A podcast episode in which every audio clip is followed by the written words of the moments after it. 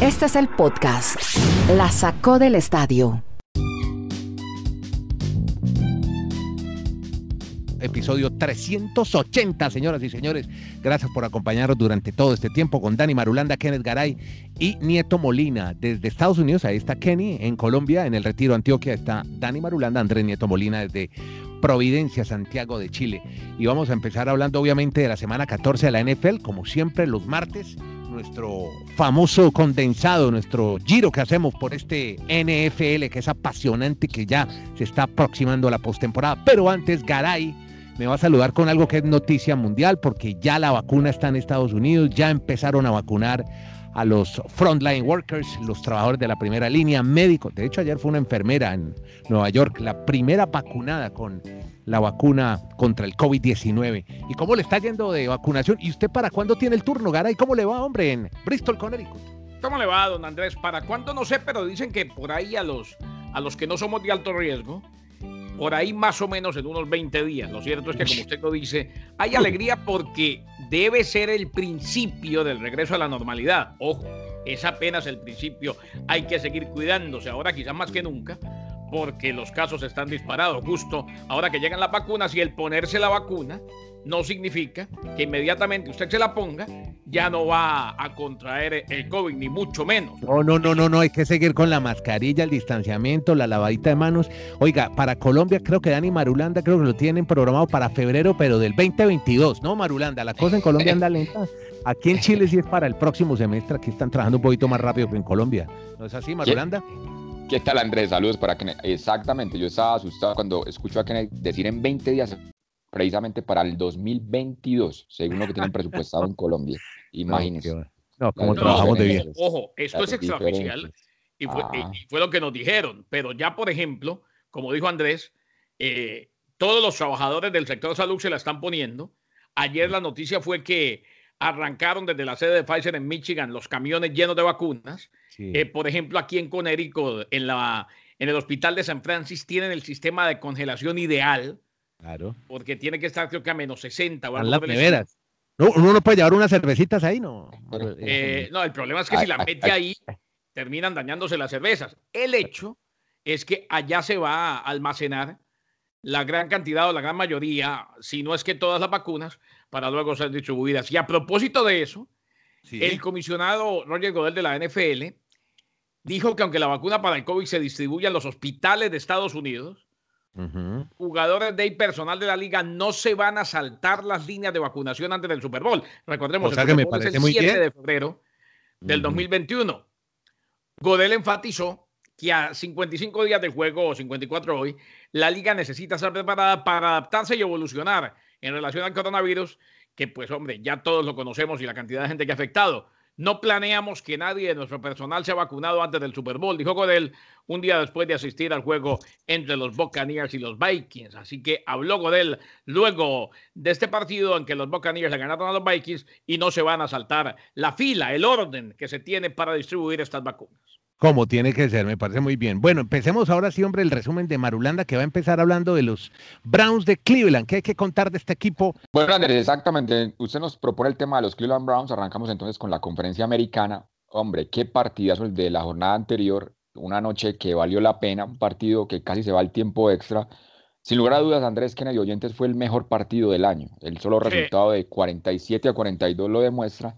Pero qué duro debe ser ser aficionado de los Browns, porque es un equipo que, como hemos manifestado, desde el 2007 no tenían una temporada ganadora, este año ya lo han logrado, pero ayer cuando era el momento de mostrar que están para pelear la división, pues vuelve, se le aparece la bestia negra que son los Ravens, con Lamar Jackson totalmente inspirado, por algo este jugador fue MVP ya de la NFL y no pudieron controlar al gran coreback que tiene el equipo de Baltimore, a la postre el triunfo para este equipo, con respecto a lo que esperaba la afición ayer de Cleveland. Más o menos 6.000 personas tenían la posibilidad de estar en el estadio, pero se fueron otra vez con la cabeza baja después de haber perdido el compromiso frente a un rival divisional. Bueno, pero Baltimore sigue con vida, los Ravens. Sí, pero mire el, panorama como está de complejo Andrés y Kenneth, porque hoy Baltimore, a pesar de que tiene 8 victorias y 5 derrotas, está por fuera de playoffs, porque Miami los Dolphins le quitan esa posibilidad, aunque tienen el mismo registro de 8 y 5, porque Miami ha ganado un juego más en la conferencia que Baltimore. ¿Eso qué quiere decir? que hay una gran posibilidad que incluso un equipo con 10 victorias en la conferencia americana lo veamos por fuera de los playoffs. claro. Es decir, si Baltimore gana los tres partidos que le quedan, que en el papel es lo más factible, porque son rivales que, que tienen récord perdedor, Jacksonville, Cincinnati, eh, Giants, en fin, mientras que los Dolphins tienen que visitar a Buffalo y a, los Raiders en Las Vegas en las últimas dos fechas y recibir a New England, Miami estaría obligado a ganar los tres partidos. Hoy Miami depende de sí mismo. El tema es que Miami tiene lesiones claves para enfrentar a sus rivales estos fines de semana. Lo de Lamar Jackson, Andrés, lo gana primero por tierra. O sea, hasta, hasta que le dieron los calambres, en el cuarto periodo lo iba ganando por tierra. Y después cuando regresó, no sé si a Dani le dio la misma impresión, inclusive esta mañana volví a ver el compacto porque me pareció muy simpático. Cuando regresó, daba la impresión de que venía Superman a salvar a los Ravens. ¿eh? Eh, o sea, entró, no, no, es que yo, yo... entra en cuarto intento, el pase, después se termina coronando una serie ofensiva fructífera y, y gana los Ravens. Yo, siendo los Browns de Cleveland, eh, nunca deja buen sabor de boca perder, aunque los Dolphins, por ejemplo, fue una derrota que sirvió para mucho, como decía Maturana, perder para los Dolphins este fin de semana fue ganar un poco. Bueno, si yo soy los Browns de Cleveland, no sé si gané un poco, pero sí ratifiqué que puedo jugarle a cualquiera. Pueden competir, pero lo que usted dice, yo quisiera vivir encalambrado como Lamar Jackson. Es increíble que después de que lo hayan sacado del partido, como usted está reseñando, haya entrado para las últimas acciones y con él corriendo otra vez, pues le dio la posibilidad por ese dinamismo de ganar a su equipo de los Baltimore Ravens. Bueno, gran partido, muy elogiado, muy bien como no, pues es que Marulanda no salía de su emoción, en su cuenta Dani Marulanda 13 para que lo lean el partido entre Browns y Ravens, pero vea, los Dolphins también jugaron un partido interesante el fin de semana a pesar de haber Mire cada vez que Marulanda se emociona suena eso. Sí, sí, sí, sí, sí, sí, sí, el tipo se duerme a las 2 de la mañana con sus siete pantallas conectados, streaming y satélite con todo Estados Unidos. Pero vea, eh, Marula, y está en el Retiro Antioquia, que ese es un municipio cercano a Medellín, como a 30 minuticos nomás de Medellín, pero vea, tiene toda la tecnología y tiene su centro satelital ahí en el Retiro. Venga, Marulo, Dolphins perdió, pero ustedes quedaron contentos, los fans de los eh, Dolphins, pero estoy viendo que entraron varios jugadores a lista de reservas, hay problemas con COVID, mejor dicho, eso eh, eh, el Atlético Junior en Barranquilla. Sí, lo que aqueja en ese momento a los Miami Dolphins es el tema de las lesiones, sobre todo lo de Gesicki, que es el principal a la cerrada del equipo, el tight end primordial de, la organización de los Miami Dolphins. También el tema de Devante Parker, Jack, Jackie Grant, o sea, en ese momento Miami es un hospital, por así decirlo, en receptores. Veremos de aquí al sábado quiénes van a estar disponibles. Se habla de que Isaiah Ford suba al equipo de práctica al primer equipo titular para poderle ayudar a Tua Tagovailoa frente a lo que le queda. Reitero lo de Miami, Andrés Kennedy oyentes. Si le ganan el domingo a los New England Patriots, siguen en pelea. Es más, el domingo si pierden los Patriots ya oficialmente quedarían eliminados de la postemporada los amigos de Belichick y sería algo bien sorpresivo para muchos, pero es que obviamente es una temporada donde han perdido muchos jugadores. Y después a Miami le toca ir a visitar a, los, a Las Vegas en un juego de horario estelar el sábado en la noche del 26 de diciembre y cerrar en Buffalo.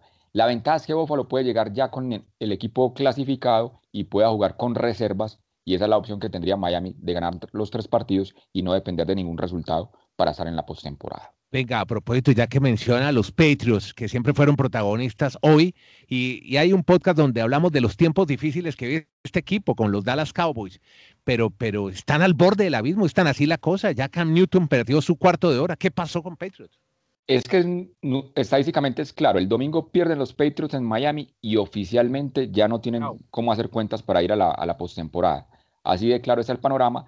Desde el 2002 no tenían una temporada con siete derrotas. O sea, todo lo que dominaron durante los últimos 18 años, pues ahora entran a otro momento de reconstrucción en esta franquicia. Hombre, yo creo, Andrés, que en el tema de los Patriots de New England, más allá de, de lo que dice Dani, que pueden perder el próximo domingo o que si pierden el próximo domingo se acaba, para ellos la temporada, ya quedan eliminados. Eh, uno lo piensa con cabeza fría y Bill Belichick y su equipo, más allá de lo que pueda haber hecho no Cam Newton, tienen un pase libre, Andrés. Tienen un, año, a ver, nadie le iba a exigir. Un año sabático. claro, un año sabático. Nadie le iba a exigir a Bill Belichick nada. Inclusive, eh, creo que para el estándar, y acuérdate que yo vivo aquí en New England, en Nueva Inglaterra, para el estándar de la gente de los Patriots, y, lo que saben que van a tener que enfrentar en los próximos años, ha sido hasta ahora, más allá de la paliza que le dieron el jueves pasado, una gran temporada. una buena temporada.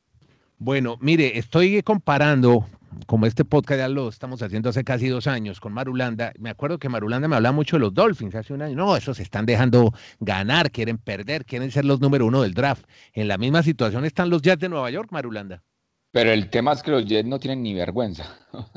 es la primera en la historia de esa franquicia que han perdido 13 juegos en una temporada. O sea, nunca, nunca habían tenido ese registro tan perverso. Y ahora le quedan tres partidos y uno francamente no ve por dónde ellos puedan ganar un partido.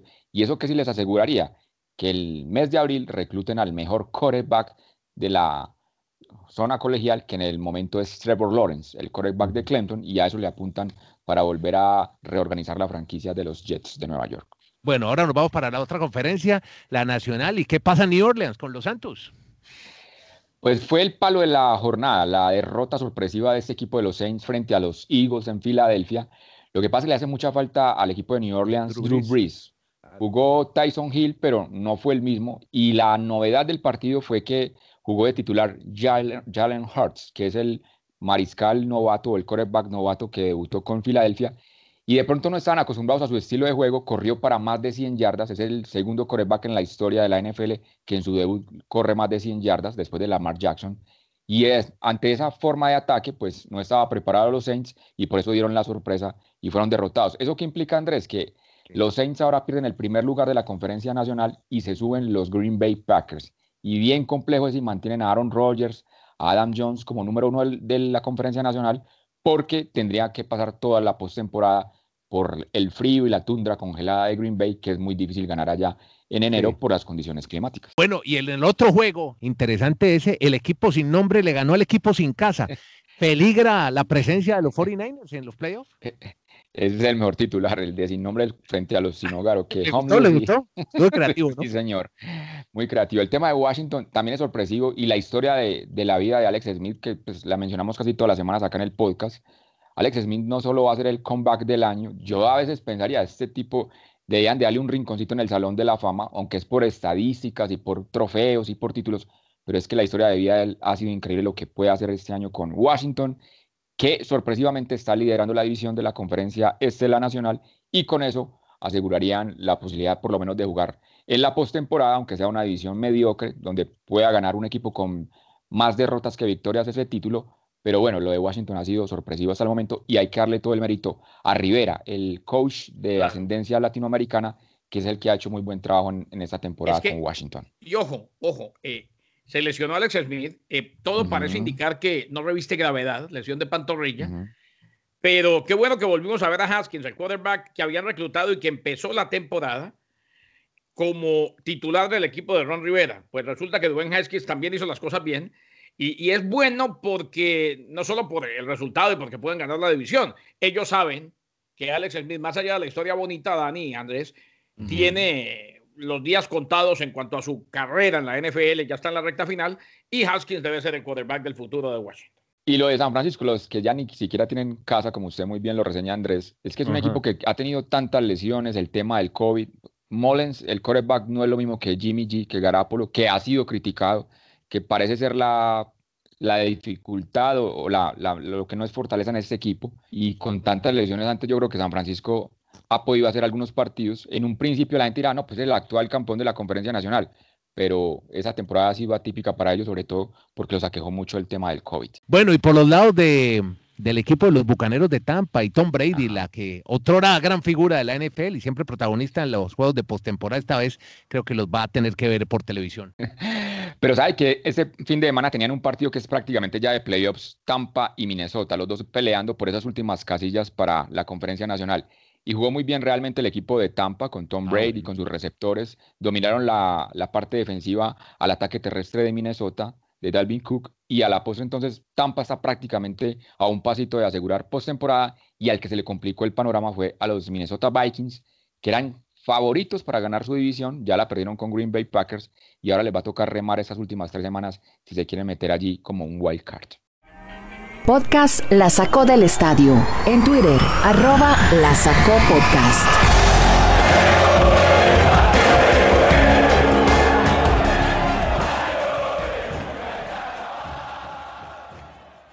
más completo, creo que no se puede Más hacer. un completo resumen se daña. Andrés. No, ¿eh? Ne- NFL, semana 14, además muy, muy concreto, muy conciso, muy claro. Es Marulanda con Garay contándonos es el, sobre la el NFL. los que- ese es el ¿Ah? king of data, el king of data. Totalmente, totalmente joven. Bueno, eh, vámonos, hablemos, hablemos. ¿Ah? Le dijo joven a Garay. Bueno, estamos mejorando. Jóvenes, bueno, no, para Pero mí ¿qué me siempre joven? Es que, que- no es que la frase de mano de piedra. Viejo, Ah. el viento y todavía sopla, ¿o no? Sí, sí.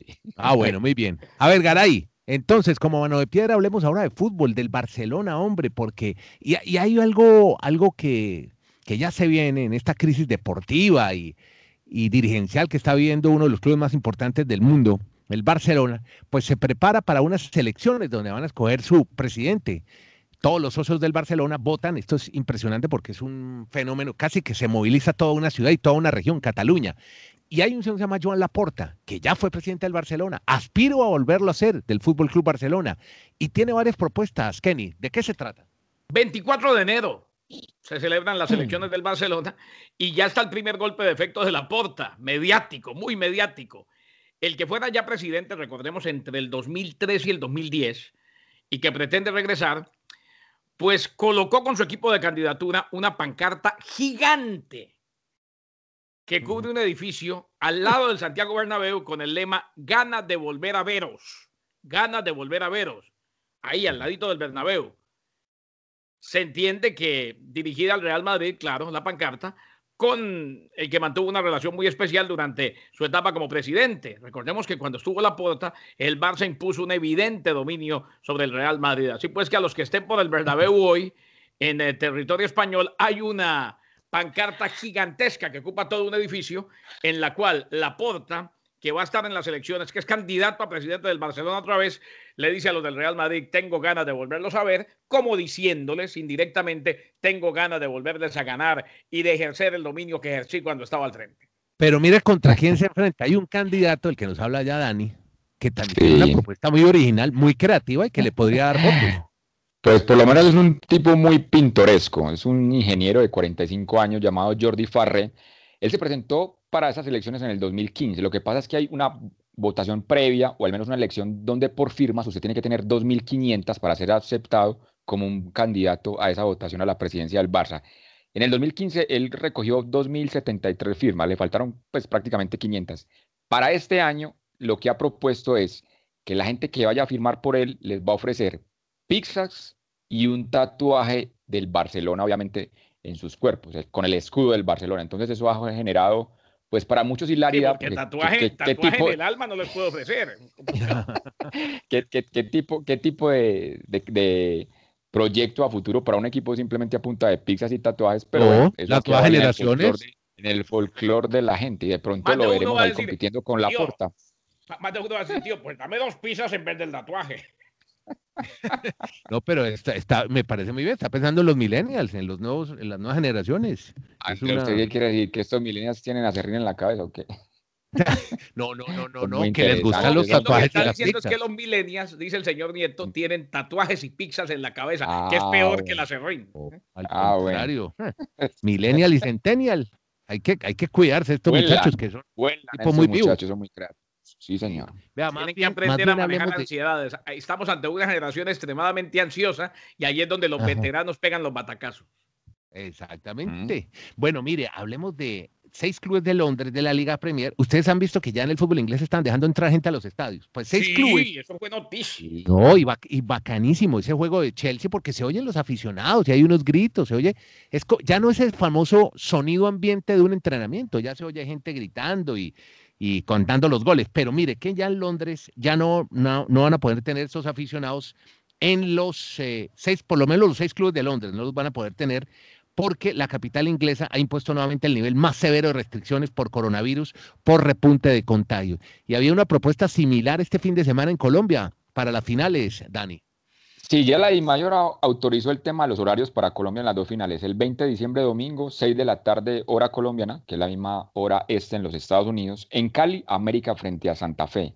Y el domingo 27 en Bogotá, pues el mismo duelo Santa Fe-América. La diferencia es que en Cali el alcalde ha sido muy enfático en manifestar, no podemos tener aficionados en el estadio. A diferencia, en el papel, están tratando de convencer las autoridades en Bogotá para que por lo menos le permitan 5.000 aficionados el día de la final del 27 de diciembre en el camping entre Santa Fe y América. Vamos a ver de aquí a esa fecha cómo ha sido el contagio y sobre todo pues, la, la, temporada navideña donde aquí en Colombia se acostumbra a que la gente se aglomera no solo en compras, sino en sus actividades familiares. Veremos a ver, yo, yo pensaría personalmente, Andrés Kenneth, que es muy arriesgado en ese momento como está la situación en el país. Sí, a mí me parecía interesante, pero en Colombia no somos muy disciplinados y no somos responsables, entonces yo creo que es mejor seguir ¿Será que no lo somos, Andrés? Porque yo creo que... Colombia no. No, porque mira que en estos partidos de semifinales ya, ya había gente en las afueras del estadio, en las afueras del hotel, en las celebraciones, y esos son focos de contagio, Kenneth, y más cuando la vacuna está tan demorada en Colombia. Y Andrés, tanto para un equipo que clasifica como para un eliminado. O sea, impresionante la gente en Barranquilla con la llegada al equipo y en América la celebración por llegar a la final de, de este club. Y ustedes saben que yo soy un, un amante de los Estados Unidos. yo también, a mí me parece buena la medida, me parece chévere. No, pero venga, y, y, la, 40 mil. No, pero venga, y la forma como se hacen las cosas acá. Dicho esto, he visto tanta indisciplina de la gente, y usted sabe que yo soy de los que estoy de acuerdo con salir y seguir haciendo cosas, pero cuidándose, eh, siguiendo los protocolos. He visto tanta indisciplina por aquí que ya, ya decir que en Colombia no somos disciplinados, el mundo no ha sido lo suficientemente disciplinado, me parece.